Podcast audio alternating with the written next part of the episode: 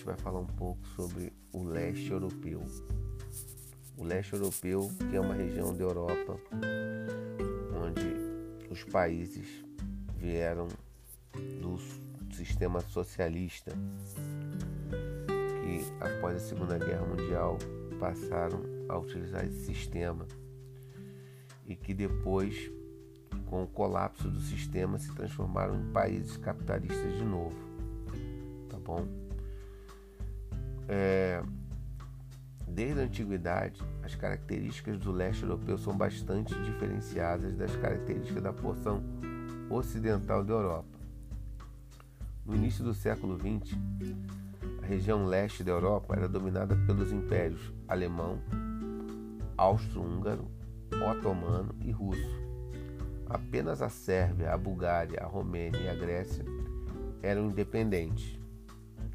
A Primeira Guerra Mundial levou ao fim desses impérios e a região se fragmentou em vários países.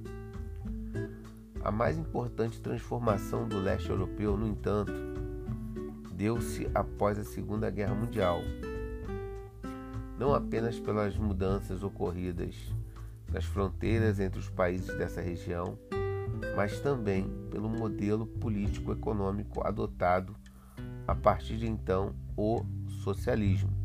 Foi o que eu falei para vocês. Após a Segunda Guerra Mundial, esses países se tornaram países socialistas. Os países aliados da União Soviética estavam associados por vários tratados, sendo os principais o Comecon, Conselho para Assistência Econômica Mútua, e o Pacto de Varsóvia, que era um acordo militar contra os países capitalistas da época durante a chamada Guerra Fria.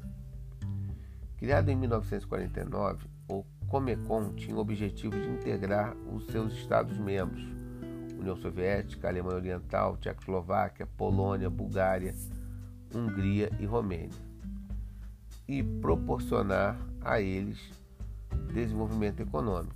O Pacto de Varsóvia era uma aliança militar entre os países socialistas criada em 1955 como resposta ao bloco organizado pelos países capitalistas chamado de OTAN, Organização do Tratado do Atlântico Norte, aliança militar entre os países capitalistas. Foi nesse contexto que se definiu a geopolítica europeia durante a Guerra Fria. Aí a gente tem uma foto falando sobre a derrubada do Muro de Berlim, que foi um importante símbolo para o fim do bloco socialista dentro da Europa. Tá? O fim do bloco socialista e a fragmentação política. A queda do Muro de Berlim em 1989 foi um dos marcos principais do fim do bloco socialista e da Guerra Fria. Nesse período, após uma série de mobilizações populares nos países do leste europeu, deu-se início à extinção dos vários regimes socialistas existentes na região. A diversidade de nacionalidades vivendo em um mesmo território foi uma característica marcante dos países do leste europeu. Quando o bloco socialista chegou ao fim, os povos de diversas nacionalidades passaram a reivindicar autonomia nacional, provocando processos de fragmentação é, de países. A dissolução da Iugoslávia, que resultou em conflitos violentos nos anos de 1990, a independência das repúblicas soviéticas, que iniciou e ocorreu de forma pacífica, mas no final também foi conflituosa, a separação da Tchecoslováquia em República Tcheca e Eslováquia, que ocorreu de forma pacífica. O atual leste europeu, entendido como os antigos países socialistas, é composto de três grupos: os antigos países da cortina de ferro, as ex-repúblicas soviéticas e os países que surgiram com a fragmentação da Iugoslávia. Que, que acarretou o final do capitalismo nesses países do leste europeu?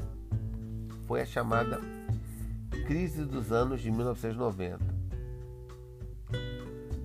que vai associar toda a mudança e a dinâmica nesse modelo e a transição para o modelo capitalista. A transição do modelo socialista para o sistema capitalista, com uma economia de mercado, causou profunda crise socioeconômica nos países do leste europeu. Isso quer dizer o seguinte: quando esses países saíram do socialismo e passaram para o capitalismo, ocorreu um empobrecimento da população, tá? Porque agora você tinha uma mudança na economia.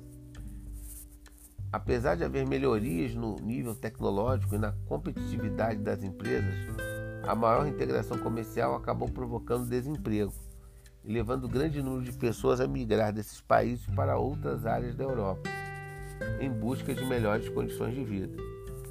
Muitos países apresentaram queda nas taxas de expectativa de vida, diminuição do PIB e elevação de suas dívidas. Tá? Então, todo o processo de mudança de modelo econômico, mudança de sistema econômico, causou uma crise, dispersou a população, ocorreu um empobrecimento. Tá?